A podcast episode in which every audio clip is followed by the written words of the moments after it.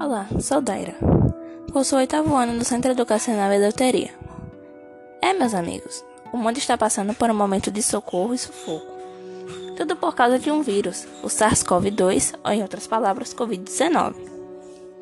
Esse vírus pode ser transmitido facilmente, com isso afetando a vida de muitas pessoas. Eu não esperava que o ano de 2020 fosse assim. Tantos sonhos, desejos e realizações foram desperdiçados em meio a essa pandemia. O Brasil está com quase 1 milhão 870 mil casos e estamos em calamidade.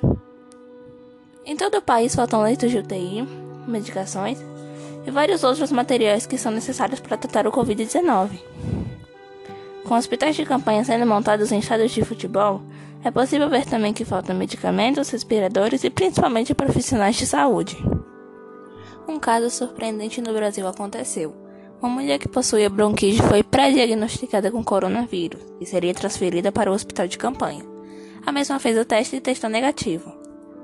Ou seja, ela tinha de fato bronquite, mas médicos inexperientes, digamos, diagnosticam outras coisas sem confirmação. E o que não deixa de acreditar é que no momento como esse o presidente da República mal se preocupa. Então agora se tornou obrigatório o uso de máscaras descartáveis ou de pano que cobram até o nariz, evitando alguma contaminação. No início dessa pandemia, só era para usar máscaras os doentes infectados, porém todos querem se prevenir, infectados ou não. E para você que chegou até aqui, o meu muito obrigada e até a próxima.